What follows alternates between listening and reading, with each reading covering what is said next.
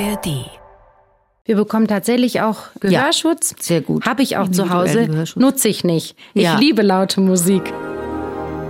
Diejenigen, die Zeit haben, auch wirklich zu trainieren und sich sportlich auch ein bisschen fit zu halten, sind wirklich besser dran. Ich merke es bei mir ganz deutlich, mein linkes Ohr ist schlechter als mein rechtes, Mhm. Wegen meine Schallloch. eigene Geige. ja, ja, und genau. äh, das Publikum ist leiser als meine Kolleginnen und Kollegen. Alles links. Halte ich fest, nicht nur das Aufwärmen, auch das Abwärmen. Nach Das ist doch das Bier danach, oder? Hallo zusammen, ich bin Anne Schönholz und ich bin Geigerin beim Sinfonieorchester des Bayerischen Rundfunks oder kurz einfach BRSO. In diesem Podcast möchte ich euch unser Orchesterleben von allen Seiten zeigen. Hier erfahrt ihr, wie wir Musiker wirklich ticken und was bei uns alles auf und vor allem auch hinter der Bühne so los ist. Und tja, hinter der Bühne sollten wir eigentlich mal mehr körperliche Übungen machen, uns dehnen und strecken, denn unser Körper wird vom Instrumentspielen ganz schön beansprucht.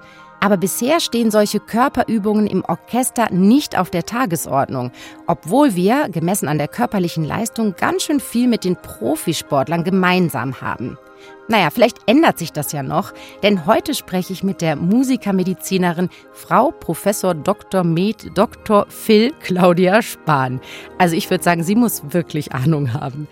Sie hat ihre beiden Leidenschaften, die Musik und die Medizin, vereint und das Institut für Musikermedizin in Freiburg aufgebaut. Das ist ein Institut, das sowohl an die Hochschule für Musik als auch ans Universitätsklinikum in Freiburg angegliedert ist. Ich habe Claudia in ihrem Büro besucht und wirklich viel Spannendes mitgenommen. Welche einfachen Vorkehrungen können wir treffen, um unser Gehör zu schützen? Den Tipp bekommen wir von Claudia. Und außerdem weiß sie, welcher Musiker im Orchester am wenigsten sein Gehör belastet. Und warum wir uns nicht nur aufwärmen, sondern auch abwärmen sollten. All das erfahrt ihr in dieser Folge. Eine Portion Motivation für die Arbeit mit dem eigenen Körper ist also garantiert. Ich wünsche euch ganz viel Spaß beim Hören. Ein wirklich spannendes und wichtiges Thema haben wir uns heute vorgenommen für Musikerinnen und Musiker und ich freue mich sehr genau mit dir darüber sprechen zu können. Herzlich willkommen, Claudia. Ja, ich freue mich auch. Heute ist es sehr spannend für mich, denn wir nehmen mal nicht in München auf, sondern in Freiburg an deinem Arbeitsplatz im Freiburger Institut für Musikermedizin. Wir sitzen in deinem Büro, aber beschreib doch mal, wie sieht eigentlich so ein Behandlungsraum, deine Praxis aus, wenn man dich jetzt als Musiker oder Musikerin konsultiert? Also wenn man reinkommt, hoffen wir, dass man nicht gleich sich krank fühlt als Patient, wie man sonst in eine Klinik kommt, wo es dann auch so ein bisschen immer medizinisch riecht oder so. Wir bemühen uns, dass es erstmal sehr freundlich hier aussieht und dass man sich willkommen fühlt. Und ähm, ja, dann kommt es eben drauf an, mit welchem Anliegen man kommt. Wenn man jetzt mit einem Instrument kommt, dann hat man es in der Regel dabei, weil wir bitten immer, dass man es mitbringt. Das ist bei manchen Instrumenten durchaus ein bisschen aufwendiger als bei anderen. Äh, Flügel haben wir hier auch stehen. Und dann gibt es eben verschiedene Behandlungsräume. Der Raum, in dem wir die Instrumentalisten dann sehen, da bitten wir dann, dass auch gespielt wird und deswegen ist der Raum groß genug, dass man das auch bequem tun kann. Und dann gibt's noch den gleichen großen Teil Behandlung der Stimme. Das ist ein anderes Behandlungszimmer da. Sieht's viel medizinischer aus, weil da sieht man richtig so einen Hals-Nasen-Ohren-Untersuchungstisch und wir haben auch wirklich eine sehr, sehr gute Ausstattung, um die Bewegung der Stimmlippen ganz genau uns quasi, wie sie wirklich schwingen, uns anzuschauen. Da gibt es sogar 3D-Abbildungen mittlerweile und so weiter. Aber auch da steht ein Flügel und auch da wird immer gesungen. Also wir sind ein Institut, wo immer Musik gemacht wird, auch in der Sprechstunde. Ich merke schon, wir sind für unser Thema hier wirklich bestens aufgehoben. Hals- und Beinbruch ist unser Gesprächsthema heute. Wir reden über Oh. die Gesundheit von Musikerinnen und Musikern. Ich freue mich aber, dass ich nicht nur mit einer Medizinerin heute spreche, sondern in derselben Person schlummert auch eine Musikerin. Du hast Musik studiert, Klavier und Blockflöte. Vielleicht sollte ich lieber andersrum sagen. Ich glaube, zuerst war die Blockflöte da. Ja. Wie viel bist du heute noch aktive Musikerin? Ja, also meine musikalische Entwicklung ist ja immer dann doch ein bisschen neben der medizinischen weitergegangen. Ich habe jahrelang ein großes Sommerfestivalprojekt mit vielen anderen Musikern in Frankreich gemacht, wo wir auch eigene Programme entwickelt haben. Und ich habe vor allem auch sehr viel Musikkabarett gemacht mit Bernhard Richter zusammen als Sänger und ich am Klavier. Und da sind wir auch wirklich richtig viel getourt mit eigenem Management, so 20er, 30er mhm. Jahre, Chansons äh, und Programme. Und wir pflegen aber das immer noch sehr. Also wir versuchen so weiter wirklich aktiv zu sein und ja, auch zumindest mit der professionellen Musikwelt in Kontakt zu bleiben. Das klingt wirklich spannend und sehr kreativ, weit über das reine Instrumentalspiel hinaus. Wie wichtig ist das aus deiner Sicht, dass du, wenn du Musikerinnen und Musikern helfen willst, eigene Bühnenerfahrung hast und weißt, wie man mit einem Instrument umgeht, was das körperlich und psychisch bedeutet? Ich sage jetzt mal, als Zahnarzt kann man ruhig selber ein paar faule Zähne haben. Man muss auch keine Frau sein, um Gynäkologe zu werden. Aber wie wichtig ist das in diesem Bereich, dass man da wirklich sich auskennt und was erlebt hat? Es ist, glaube ich, in verschiedener Hinsicht wichtig. Also einmal, weil man doch sehr spontan, glaube ich, einfach eine gemeinsame Sprache hat. Man spürt das ja sehr schnell. Also wir sind ja 2005 gegründet worden. Davor gab es auch schon ein paar andere Institute oder zumindest eines. Ähm, und damals war das aber immer noch so, dass oft, wenn Musikerinnen und Musiker gekommen sind, sie erstmal so gefragt haben nach dem Motto, ja, also bei den Sängern lief das dann so ab, ja, mh, mm, ja, ich singe, ja, okay, welches Genre singen Sie denn? Ja, klassisch. Ähm, ja, und wa was singen Sie so? Ja, ja, ich singe halt Oper. Äh, was für eine Oper singen Sie denn jetzt gerade? Was? So genau wollen Sie das wissen? Mozart. Okay, und Don Giovanni, ja, welche, Anna, welche Arie, Anna oder Elvira? Also, und dann erst äh, sozusagen häppchenweise war dann irgendwie klar, okay, das ist jetzt jemand, jetzt habe ich ein Beispiel aus ja. der Stimme genommen, äh, weil das sehr plakativ und vielleicht gut nachvollziehbar ist, dass es dann eben auch deutlich würde, okay, man kann irgendwie auf so einer Ebene auch miteinander wirklich sprechen. Aber es ist natürlich so, das muss man ja auch ehrlich sagen, in der instrumentalistischen oder Instrumentalmedizin, wie wir sagen, gibt's ja wahnsinnig viele Instrumente und es ist natürlich so, dass man die niemals alle auf professionellem Niveau gespielt haben kann. Also Klar. ich bin jetzt ein bisschen froh, dass ich sogar mh, doch auch länger noch Geige früher gespielt habe, wenn, ich, wenn auch ehrlich gesagt nie wirklich sehr gut. Also über Schulorchester bin ich nie so richtig rausgekommen, aber ich weiß genau, wie sich's anfühlt. Ich weiß, was ein Lagenwechsel ist. Äh, also Schrecklich, also oder? Dinge, also die sind mir jetzt, also darüber bin ich ganz froh. Mhm. Also dass, dass dieses, ne, also Blasinstrument, Tasteninstrument, Streichinstrument schon mal grundsätzlich irgendwie ja auch im Körper ist oder man weiß, wie sich's anfühlt, mehr oder weniger mit Erfahrung auf der Bühne, aber ja.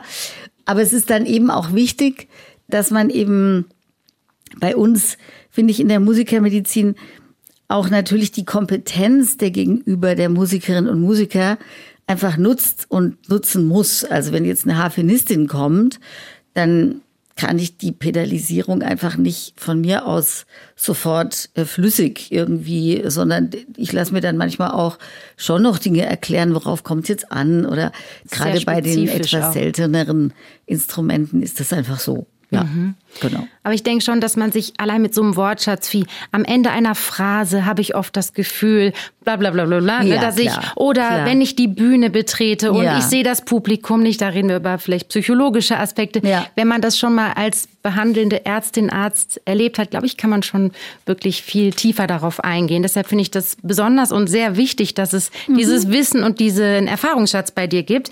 Du hast gerade gesagt, natürlich sind alle Instrumente total verschieden und dadurch entstehen auch unterschiedliche Baustellen. Gibt es trotzdem aus deiner Erfahrung heraus eine Musikerkrankheit, die am häufigsten vorkommt?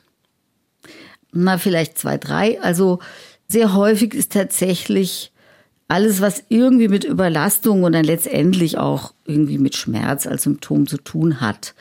Jetzt müsste man das natürlich weiter differenzieren, da kommen wir vielleicht auch noch drauf, aber tatsächlich ist das ein ganz großes Thema, logischerweise bei den Instrumentalistinnen und Instrumentalisten mehr.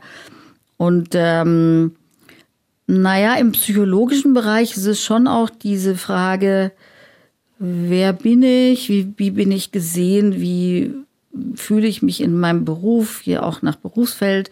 Sprechen wir heute natürlich vom Orchester, aber es gibt noch viele andere ja auch, mhm. andere Berufsfelder. Und natürlich ist die Auftrittsangst auch ein wirklich häufiges Problem, aber es sind ja oft auch so die Zwischenstufen, die einen im Beruf beschäftigen. Und ähm, also ich glaube, das ist hier auch sehr wichtig, dass wir da eigentlich auch unabhängig vom Symptom selbst immer auf diese ganzen Fragen gemeinschaftlich irgendwie zu sprechen kommen. Absolut. Das wäre nämlich im Anschluss auch meine Frage gewesen. Wenn jemand mit körperlichen Beschwerden kommt, wie oft stellt sich dann im Verlauf einer Behandlung heraus, hm, eigentlich ist der Ursprung ein Belastungszustand oder im weitesten Sinn ein psychischer Ursprung? Ja, das ist eine sehr, sehr wichtige und gute Frage. Also ich komme ja selbst in der Medizin aus der psychosomatischen Medizin, bin ja Fachärztin für psychosomatische Medizin. Und es ist natürlich wichtig, darauf achten wir auch, dass man nicht sozusagen auch, wenn jetzt jemand einfach mit Schmerzen, sagen wir im Ansatz, Unterarmbereich oder sowas häufig mal als Überlastungssyndrom vorkommt, dass man dann nicht äh, Personen psychologisiert, ja. Also das, mhm. das tun wir nie, weil man muss erstmal mit dem anfangen, was da ist und was erstmal auch, ja, das ist was belastet und wo man eine Lösung finden muss. Und dann ist es aber tatsächlich ja oft so, man kann sich ja mal die Frage stellen, warum tritt eine Beschwerde oder ein Problem gerade jetzt auf? Also das kann eben zum Beispiel ein Stress sein, der aus dem Orchester aus irgendeinem Grund entsteht. Da gibt's ja auch viele Gründe. Es kann aber auch unterlegt sein von einem ganz normalen Alterungsprozess. Es können Dinge sein, die was mit dem Instrument selber oder der Anpassung des Instruments an den Körper zu tun haben. Es können ganz außerberufliche Dinge sein, die einen beschäftigen, warum man vielleicht gerade nicht so fit ist. Also, und natürlich auch Abläufe in den Bewegungen selbst, die vielleicht nicht ganz optimal sind und wenn man so einen intensiven Beruf hat, dann vielleicht auch ein, eine Konsequenz haben. Und die Erfahrung ist natürlich auch, erst nach einer gewissen Zeit kommt man überhaupt drauf oder hat den Raum, vielleicht auch nochmal irgendwas Persönliches überhaupt zu sagen oder, oder auf diese Dinge, die manchmal dann so ja auch dahinter liegen, zu sprechen zu kommen. Mhm. Und das ist so eine Erfahrung, das hm, ist meistens so nach einer halben, dreiviertel Stunde der Fall aber nicht, wenn es eben sehr kurz gehen würde. Und mhm. deswegen ist uns auch wichtig, dass wir uns auch Zeit nehmen. Das ist ein ganz wichtiger Punkt. Das kann ich mir aber denken, für eine ganzheitliche Anschauung einer Situation eines Menschen, mhm. der vielleicht gerade Schmerzen oder problematische Empfindungen hat, braucht man Zeit. Und ich glaube, mhm. das ist was Tolles, dass man hier, finde ich, auch sofort das Gefühl hat, hier wird wirklich in Ruhe auf einen eingegangen. Das strahlen schon die Räumlichkeiten sehr aus, finde das ich. Das ist schön. also ich fasse mal kurz zusammen. Du hast gesagt, am häufigsten im weitesten Sinne wirklich körperliche Schmerzen, sitzen immer mal woanders, aber auch Angstzustände, Angst vor Auftritt, Nervosität, Überlastung. Was ist denn mit dem Gehör? Ich hätte jetzt gedacht, das häufig am oh. häufigsten auftretende Problem ist, dass wir alle einen Hörschaden haben. Bist super, Anne. Das habe ich nämlich als ich habe doch gesagt, es sind drei. Ja, ja. Das habe ich vergessen. Macht doch nichts. Wir sind ja hier im Gespräch und da habe ich nur gedacht, was ist mit unseren genau. Ohren? Nein, nein, das ist ein super wichtiger Bereich und genau das ist der dritte eben sehr häufige Bereich. Also sehr konkret gesagt ist natürlich tatsächlich physikalisch gesehen im Orchester zu spielen eine Belastung des Gehörs und Psychologisch finde ich das immer ganz, ganz schwierig, weil natürlich das Gehör ja unser allerliebstes ist, weil wir da das hören, was wir produzieren. Und das ist ja das, was uns die Freude zurückgibt, das weiter zu tun. Also das ist schon sehr speziell. Ich persönlich kann einfach direkt sagen, ich glaube, sehr pragmatische Lösungen, wie man sein Gehör schützen kann im Orchester, sind, glaube ich, die besten. Wir bekommen tatsächlich auch in unserem Fall jetzt vom Arbeitgeber, dem Bayerischen mhm. Rundfunk, ja. an uns persönlich angepassten Gehörschutz. Ja, sehr gut. Habe ich auch zu Hause, nutze ich nicht. Ich ja. liebe laute Musik. ich mache das glücklich. ähm, meine Frage spielt das, weil wir schon über Psychologie und Körper, diese Verbindung, die ist ja, ganz stark, darüber auch schon in Ansätzen gesprochen haben. Ist es dann vielleicht gesünder, wenn mir das Spaß macht oder ist ist es meinem Gehör egal? Wie spielt Nein, da die Psyche eine Rolle? Das ist absolut gesünder. Wirklich? Was passiert denn da? Warum ähm, ist das besser? Es ist tatsächlich so, dass durch eine Voreinstellung sogar ganz biomechanisch die Gehörknöchelchen, die ja dann eine gewisse Vorspannung haben auch. Deswegen ist es immer so, dass eben so ein traumatisches Knallereignis für das Ohr natürlich viel schädlicher ist, weil die Vorspannung, die Einstellung auf so ein Ereignis überhaupt nicht da ist. Wenn man jetzt im Orchester ist und den tollen Akkord, den man am meisten liebt, was weiß ich, in der Malersymphonie herbeisehend, dann ist das ganze körperliche System auch darauf eingestellt und das macht einen riesengroßen Unterschied. Im Einzelfall ist es natürlich gar nicht schön, wenn man dann so ja eine Schädigung des Gehörs tatsächlich erleben muss als Musikerin, Musiker, aber umgekehrt statistisch ist es eher so ein bisschen so, dass man sich eigentlich fragt, es müssten eigentlich schlimmerweise mehr noch sein, die die Schädigung ja. haben. Und das spricht vielleicht doch auch wieder ein bisschen für diesen, für die positive Einstellung zu dem, was sozusagen auf unser Gehör trifft. Werfen wir doch mal einen Blick auf die Zahlen. Bei einer Studie der Uni Oldenburg haben 25 Prozent der befragten Musikerinnen und Musiker angegeben, unter Tinnitus zu leiden. In der Gesamtbevölkerung sind es rund 10 bis 15 Prozent. Musiker sind also ganz besonders betroffen. Aber tatsächlich steigt der Lärmpegel in unser aller Alltag. Diskos und Clubs, aufgedrehte Kopfhörer in der U-Bahn, laute Popkonzerte, all das führt dazu, dass bereits junge Menschen von Hörschäden betroffen sind. Als Prävention gilt Lärmpensum im Auge behalten, mal Pausen einlegen, Kopfhörer raus oder während eines Popkonzerts an die frische Luft und ganz viel trinken. Also am besten Wasser natürlich, denn dadurch verdünnt sich das Blut und die Durchblutung der Haarzellen und der Ohrschnecke wird verbessert. Prävention ist ja gleich auch nochmal ein wichtiger Punkt, über mhm. den ich gerne auch noch intensiver mit dir sprechen möchte. Aber ich höre schon raus, bei aller Freude am lauten Spiel und am Genuss in diesem wunderbar großen Klang zu sitzen, ein bisschen sollte man wahrscheinlich eine Balance aus Liebe zum Lauten und Vernunft und Prävention ja, haben. Genau. Also durchaus ja. mal sagen, ich versuche doch mal mit dem Gehörschutz ja, zu spielen. Also so, so einen pragmatischen mhm. Mittelweg, ähm, glaube ich, damit kommt man ganz gut durch. Muss man auch üben übrigens, damit zu spielen. Man hört sich selber sehr Absolut. schlecht. Ich habe irgendwie Angst, Angst, dass ich dann so ein bisschen Amok spiele. Dass ja. ich, weil ich mich selber nicht höre, viel zu laut bin. Gerade ja. wo ich in der Gruppe spiele, habe ich wirklich Sorge davor. Ja. Ist, glaube ich, wirklich ein Trainingseffekt. Ist ein absoluter Trainingseffekt. Ich kann hier schon, glaube ich, weil das ist jetzt nicht Schweigepflicht und kein Patient, sondern einfach jemand, mit dem wir zu tun hatten im Rahmen unseres großen Projektes Gehörschutz in Orchestern. Das ist der Stefan Schweiker, der Fakultist von den Berlinern und der mhm hat irgendwie was Tolles gemacht, finde ich. Er hat so eine eigene Notenlinie eingeführt in seiner Partitur. Und zwar hat er dort für sich notiert, wann er den Gehörschutz einsetzt und wieder rausnimmt. In Abhängigkeit davon, wann es halt geht. Von ja. seinen, das ist für die Geiger schwieriger, glaube ich, weil ihr, ihr müsst einfach vielleicht noch mehr durchspielen. Wir können aber auch mal zwischendurch die anderen spielen lassen. Oder das, und ja, geht. Das ja, ja, ja, es genau. geht wirklich. Ja, und mhm. ähm, also sehr, finde ich, so pragmatisch macht er das, dass er das auch je nachdem, welche Stellen dann kommen und wo er eben weiß, wann es vielleicht auch für ihn anstrengend werden könnte. Und ja, das ist eine sehr flexible ja. und kluger Zugang dazu, finde ich, ja. Genau. Man, man, beobachtet bei uns im BSO auch viel mehr Musikerinnen und Musiker im Bläsersatz, ja. Ja. die Gehörschutz verwenden müssen. Die sind einfach noch viel mehr Lautstärke ausgesetzt als wir. Ich merke es bei mir ganz deutlich, mein linkes Ohr mhm. ist schlechter als mein rechtes, Wegen meine Schallloch. eigene Geige. Und genau. das Publikum ist leiser als meine Kolleginnen und Kollegen, alles links. Ja. Also insofern, da spüre ich es auch. Ich glaube, ich denke da jetzt nach unserem Gespräch auch nochmal anders drüber nach, Und über Gehörschutz. Da ist eine Sache wirklich wichtig, weil der Schall, der breitet sich ja nicht linear aus, sondern er ist in einer logarithmischen Kurve. Das heißt, das ist irgendwie ganz, ja, ein bisschen bitter eigentlich, weil alle Dirigentinnen und Dirigenten sind weit genug weg, einfach wegen dieser logarithmischen Kurve, dass mhm. für sie eigentlich diese Grenzwerte praktisch nie erreicht werden. Und strategisch gesehen ist es ein bisschen ungünstig.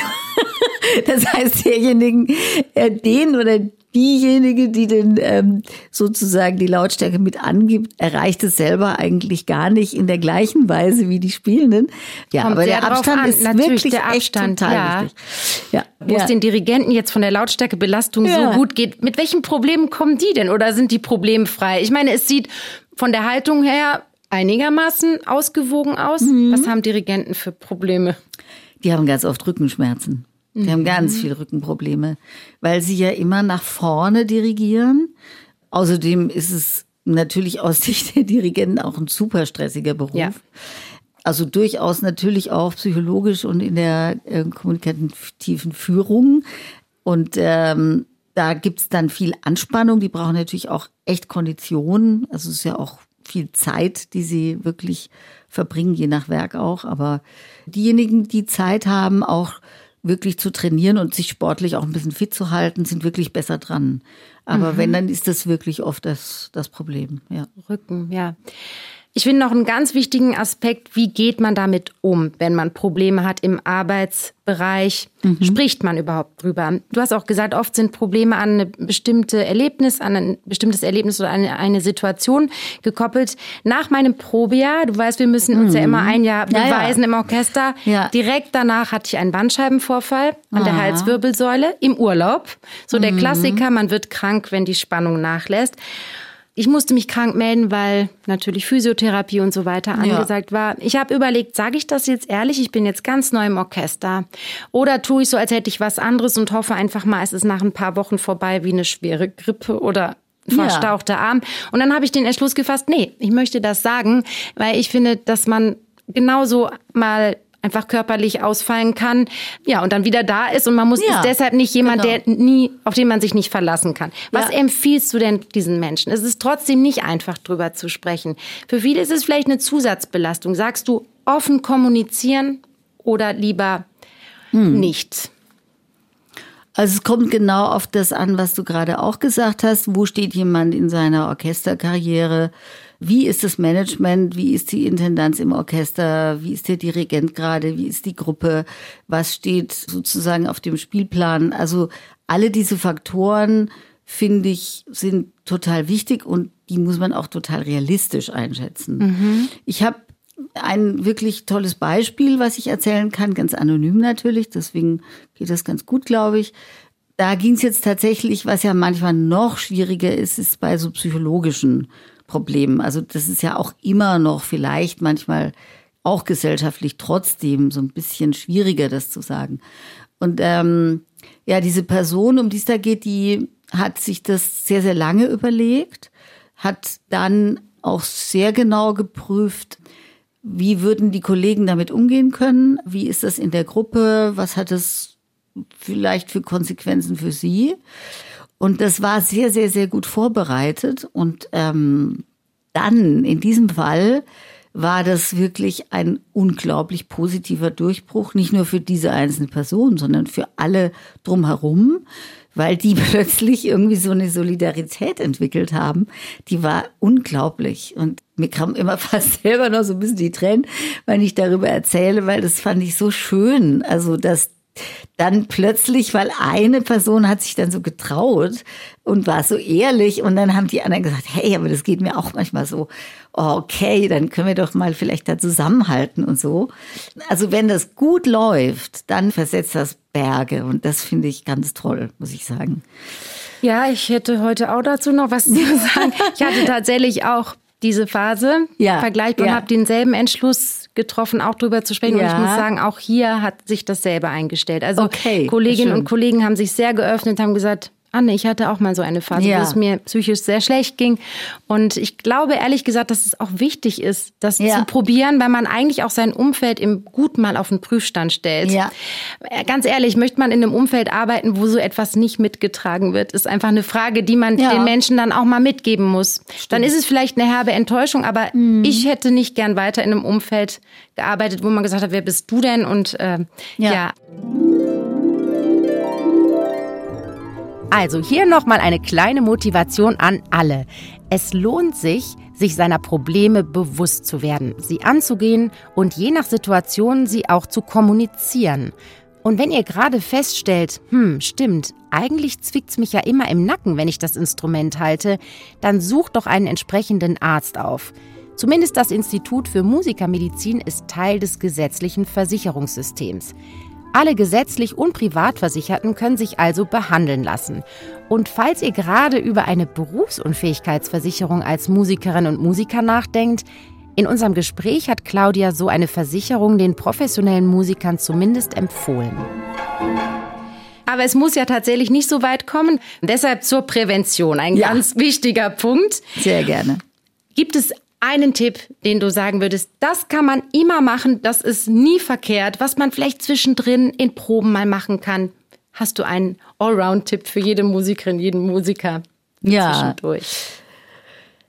Also vielleicht kein Wundertipp, aber ich glaube, wichtig ist tatsächlich, dass man sich aufwärmt, in etwas breiterer Weise aufwärmt. Natürlich denkt man an die Durchblutung bei der Wärme und das ist durchaus auch gemeint, aber natürlich auch die Einstellung unseres Nervensystems. Jetzt kommt gleich die und die Phase und auch dann kommt natürlich das Wort mental jetzt auch, dass man dann eben sich vorstellen kann, man stellt sich auf eine Probephase jetzt, die kommt oder auch auf ein Konzert natürlich erst recht ein. Das Aufwärmen hat sich auch in großen Studien als wichtiger Präventionsfaktor erwiesen. Mhm. Aber jetzt halte ich fest, nicht nur das Aufwärmen, auch das Abwärmen. Also quasi nach das ist doch einem das Bier danach, oder? Entschuldigung, nein, also aber natürlich ich, körperlich. Da bin ich jetzt nicht so streng, dann darf man sich auch gerne bei einem Bier entspannen, vor allem in mhm. München. Aber abwärmen, Andy, erzähl bitte aber unbedingt, wie geht abwärmen? Abwärmen bedeutet eigentlich das Gleiche, dass man eben, also es gibt ja Warm-up und Cool-down, das ist uns vielleicht ja, im Englischen ja. fast ein bisschen selbstverständlicher. Also, dass man quasi auch, wenn man mit dem Spielen fertig ist, nochmal sich streckt, also es ist jetzt immer gar keine riesengroße Aktion in dem Sinn, das kann ja auch drei, vier Minuten gehen. Aber dass man sozusagen nochmal Ausgleichsbewegungen macht, das ist ja fast was man oft einfach so spontan natürlich gerne machen möchte. Also man ist oft ja doch einfach nach vorne orientiert, ja. dann trägt man sich einfach mit den Armen mal nach hinten, dann lässt man einfach den Kopf mal fallen, dann geht man vielleicht mal vorne in so eine Beuge. Auch das Dehnen ist ja dann, wenn man gespielt hat, auch vielleicht auch nochmal dann viel besser, als wenn ja. man noch kälter ist. Und beim Aufwärmen ist es ja immer so ein bisschen, muss man ja aufpassen.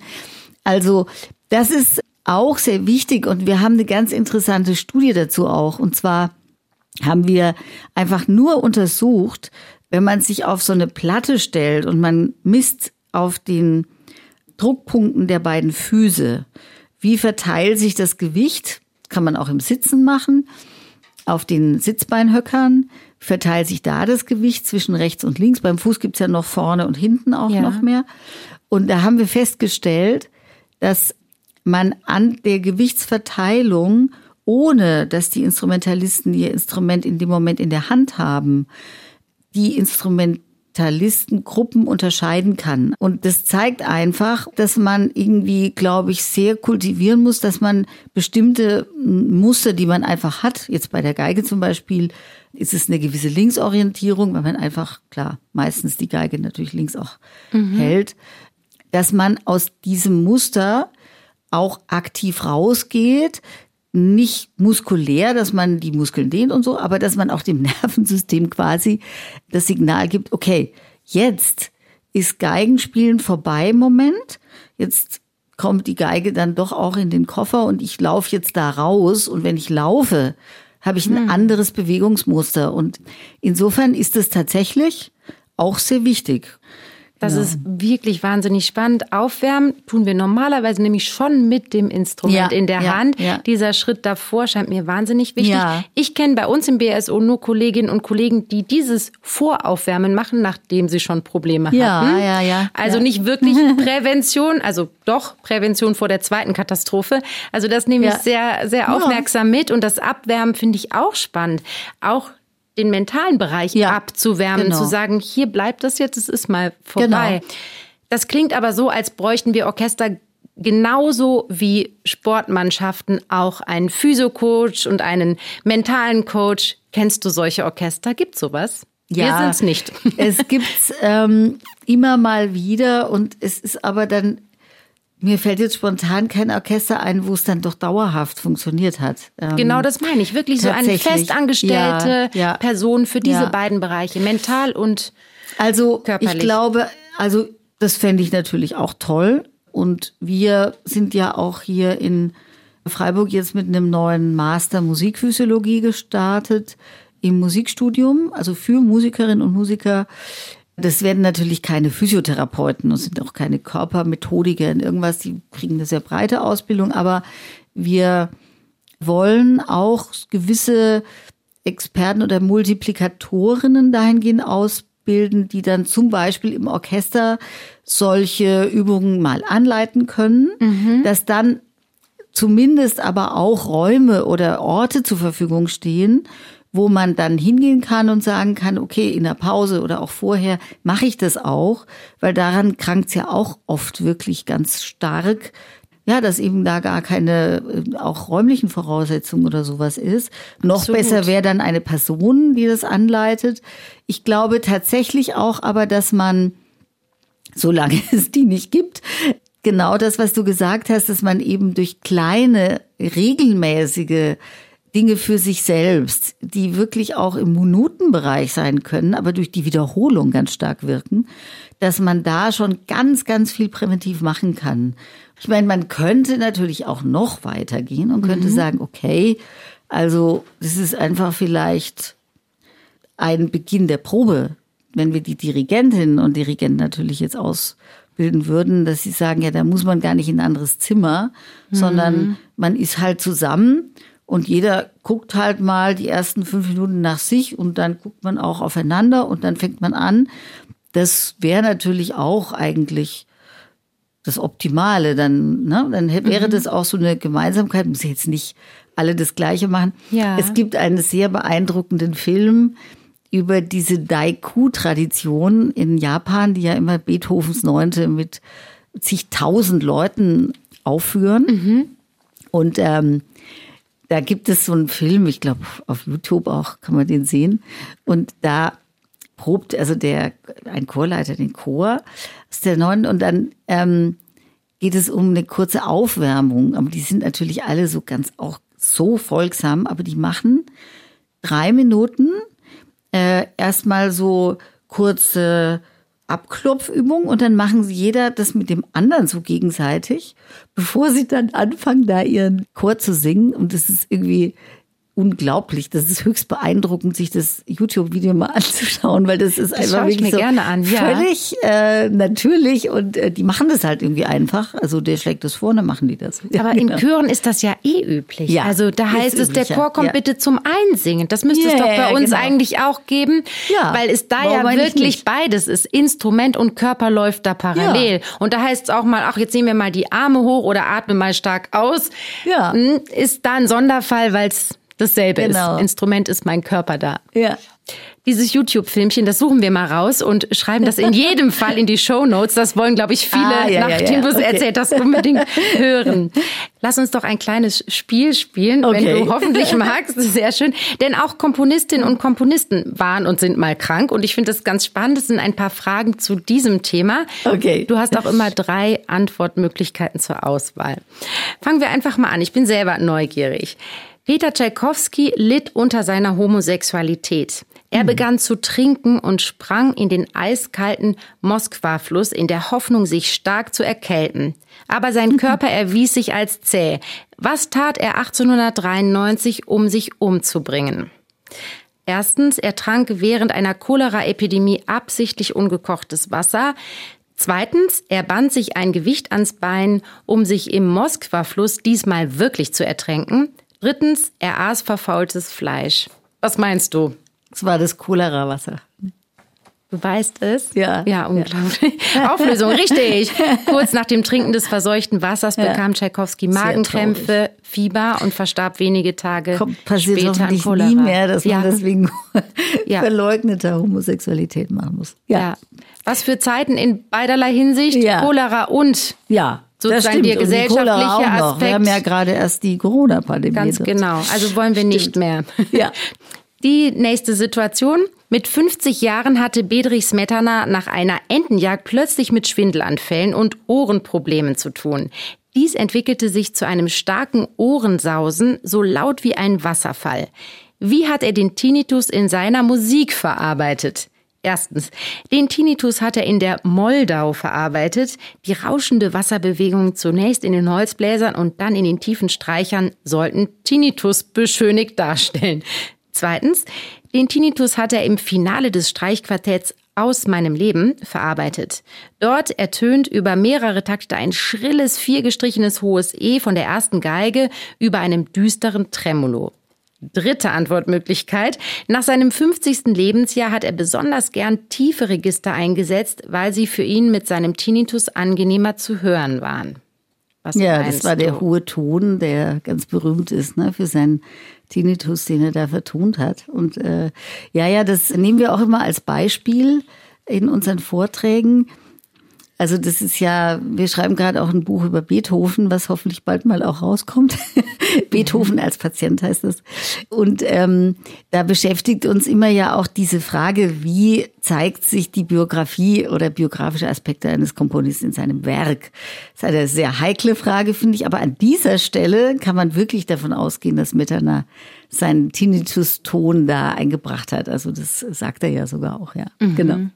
Ja, mit Tinnitus werdet ihr hier sehr oft konfrontiert sein. Ja, aber auch ist, da ja, geht doch wirklich genau. auch oft wieder vorbei, muss man sagen, oder? Es ist ja, etwas, ja, was auch durchaus heilbar ist. Ja, zwischendrin noch was Mutmachendes zwischen diesen ganzen Horrorgeschichten. Also es war richtig Auflösung 2. Du hast die Frage richtig beantwortet, schon zum zweiten Mal. Und die letzte Frage nun an dich mal schauen. Über Beethoven, vielleicht weißt du das jetzt auch.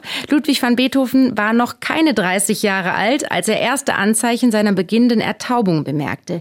Wie kam es zu dieser Erkrankung nach derzeitigem Erkenntnisstand? Erstens Dauerbeschallung. Schon damals hatte er viel für Orchester komponiert und das ständige Proben mit den lauten Instrumenten peinigte sein Gehör von Anfang an. Zweitens im Sommer 1794 verletzte er während eines Badeurlaubs sein Trommelfell, das seitdem nie mehr verheilt ist. Drittens, die Taubheit soll durch Fleckfieber ausgelöst worden sein, das wiederum durch einen Flohbiss übertragen wurde. Also da muss ich dich jetzt enttäuschen, weil ich glaube eigentlich, dass keine der drei Antworten so ganz genau zutrifft. Ja. Das ist ein riesengroßes Thema. Es ja. gab ähm, ja auch natürlich viele äh, Spekulationen drüber. Wir haben leider keine Autopsie. Also wir, die, die Leiche von Beethoven ist nicht so vorhanden, dass man das sozusagen im Nachhinein ganz genau feststellen kann. Also es ist vielleicht am wahrscheinlichsten eine sogenannte Otosklerose gewesen. Das ist eine vererbbare Erkrankung, eine Verknöcherung der Gehörknöchelchen und ähm, also wir schreiben aber da auch ganz genau in unserem Buch darüber, weil das ist natürlich tatsächlich echt eine Frage.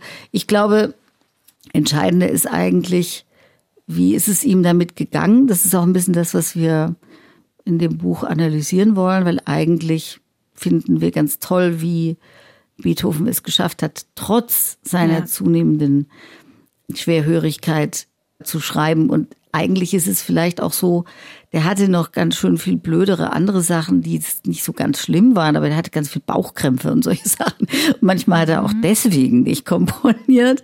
Also das ist immer interessant, wie geht's den Menschen dann so wirklich. Aber ja, also ich will jetzt da nicht ähm, in ein zweites Referat. Also die Lärmbelastung war es sicher nicht. Also mhm. das war es ganz bestimmt nicht.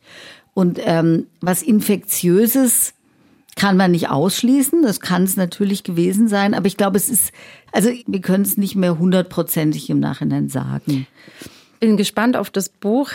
Jedenfalls genau. ist der bisherige Kenntnisstand der Redaktion, dass es tatsächlich durch einen Flohbiss eine übertragene Krankheit okay. war. Aber bin sehr gespannt. Das lesen wir noch mal nach. Also recherchieren da wir noch man mal. dann ja mal, wenn das Buch mal erschienen ist, noch ja. was dazu machen. genau, genau. Und das Wichtige finde ich, was du gerade gesagt hast, wie unfassbar muss man sich immer wieder bewusst machen und wie mutmachend das auch eigentlich ja. für Musikerinnen und Musiker ist, die Probleme haben, was er damit geleistet hat und wie er über sich hinausgewachsen ist, trotz Ja. dieser massivsten körperlichen und eben psychischen Genau. Beschwerden. Genau. Danke für dieses schöne Spiel, wunderbar. Jetzt kommen wir zu einem Punkt, den wir eigentlich heute so noch nicht angesprochen haben. Dann, wir haben sehr viel darüber gesprochen, dass Musik machen, ein Instrument bedienen uns theoretisch krank machen kann, aber Musik kann ja auch heilen. Es gibt auch den Ja. musiktherapeutischen Bereich. Können wir das Ganze nicht umdrehen und sagen, auch wenn es mir nicht so gut geht, ich kann mich eigentlich von der Musik, die ich mache als Instrumentalist, vielleicht auch bis zum gewissen Punkt heilen lassen? Das finde ich wunderschön, dass du es ansprichst, weil das ist eigentlich ähm, so ein bisschen ein, ein Schlüssel, den wir zumindest versuchen, immer wieder wach zu halten bei denjenigen, die zu uns kommen, jetzt gerade aus dem Profibereich, die den kurzzeitig vielleicht mal ein bisschen ja verloren haben oder weggelegt haben. Denn eigentlich ist ja genau das das Zentrale, was uns antreibt und was über vieles auch mal hinweghelfen kann. Und ich glaube, das Wichtige ist, dass man trotz allem drumherum und der Anforderung und manchmal der Perfektion und der Ansprüche, die man dann oft auch an sich stellt, auch und so weiter, dass man das einfach nicht aus den Augen verliert. Und das ist, glaube ich, ja, also einfach die Ressource, wenn man es jetzt so sagen will. Und ähm, interessanterweise kann ich noch sagen, aus der Sprechstunde ist das der Punkt, an dem manchmal so semi-professionelle Amateurmusiker, die auch ja zu uns kommen, Ja. sich da einfach, weil sie dem beruflichen Kontext nicht ausgesetzt sind, da manchmal was erhalten. So eine unglaubliche Spielfreude. Ich meine, natürlich kann man sagen, das ist auch viel einfacher in so einem Kontext, ist schon klar. Aber es ist interessant, also denen, denen die Musik dann oft auch so wichtig ist, das erinnert uns dann auch immer wieder dran, dass es doch einfach total kostbar ist, das irgendwie, ja, für sich zu erhalten. Absolut. Ich glaube, das ist wirklich die hohe Kunst bei uns. Nicht nur diese Angstgeschichten, kann ich die Stelle gut spielen? Ja, Was denkt genau. das Publikum über Ja. mich? Sondern diese Aspekte zu versuchen, ist sicher ein Prozess, Mhm. hinten anzustellen und zu sagen, ich tauche in die Musik ein, ich lasse mich auch beschenken Mhm. davon. Finde ich ehrlich gesagt ein sehr schönes Schlusswort. Ich nehme eh sehr viel mit und ich hoffe, unsere Hörerinnen und Hörer auch. Einen sehr ganzheitlichen, schönen Ansatz habe ich heute kennengelernt und ich glaube, hier ist man wahnsinnig gut aufgehoben. Ich danke dir sehr, sehr für das schöne Gespräch, liebe Claudia. Ja, ebenfalls. Hat großen Spaß gemacht. Vielen Dank, Anne. Mich hat's echt motiviert, mit Claudia zu sprechen und ich habe auch schon ein bisschen was in meinen Übe- und Probealltag mitgenommen. Ich gehe irgendwie mit mehr Begeisterung schwimmen und mache auch tatsächlich mal die ein oder andere Aufwärm- und sogar Abwärmübung nach dem Spielen. Und ja, ich finde, es war einfach sehr, sehr motivierend, mit ihr zu sprechen und diese ganzen Lösungsansätze mitzubekommen.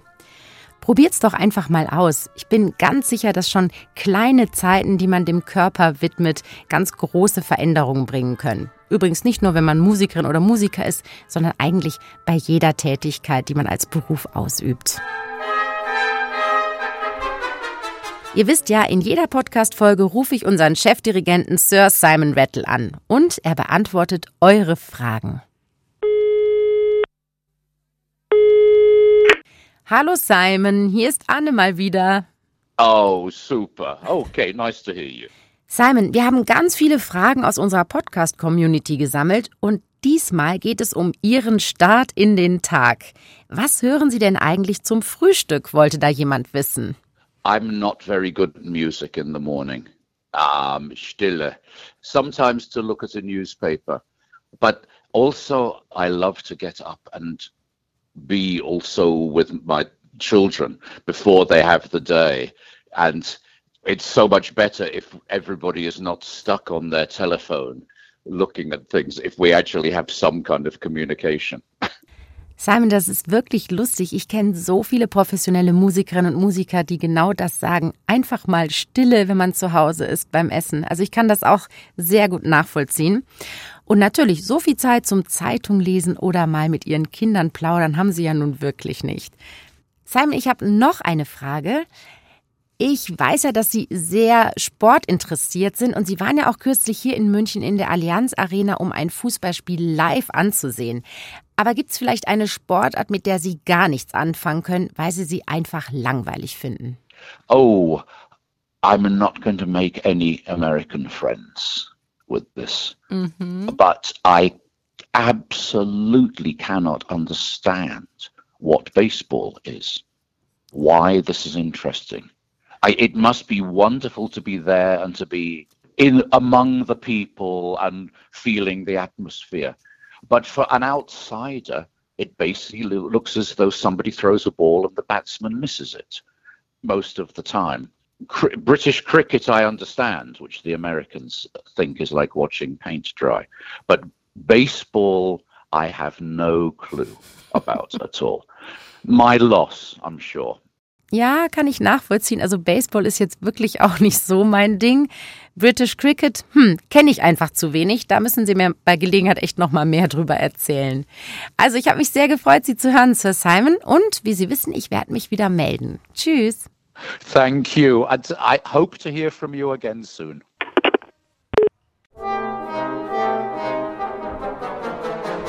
Nochmal zurück zum Thema Musikergesundheit. Wenn ihr noch mehr erfahren wollt über die Komponisten und ihre Krankheiten oder auch über typische Musikerkrankheiten und wie man damit umgeht, mal abseits des Orchesterlebens, dann kann ich euch den Podcast Klassik für Klugscheißer sehr empfehlen. Die Hosts Lauri und Uli haben nämlich im Sommer eine Folge gemacht mit dem passenden Titel Wer schön klingen will, muss leiden. Hört doch mal rein. Ihr findet alle Folgen in der ARD Audiothek. Wenn ihr Fragen, Themenvorschläge oder auch Feedback zu unserem Orchester-Podcast habt, dann schreibt mir einfach über Instagram oder Facebook. Sehr gern nehme ich eure Ideen mit in die nächsten Podcast-Folgen. Und wenn euch der Podcast gut gefällt, abonniert ihn doch gerne, erzählt davon euren Freunden, Freundinnen und Bekannten und lasst mir sehr gern eine gute Bewertung da. Das wäre fantastisch. Dann macht's ganz gut und bis zum nächsten Mal. Eure Anne Schönholz.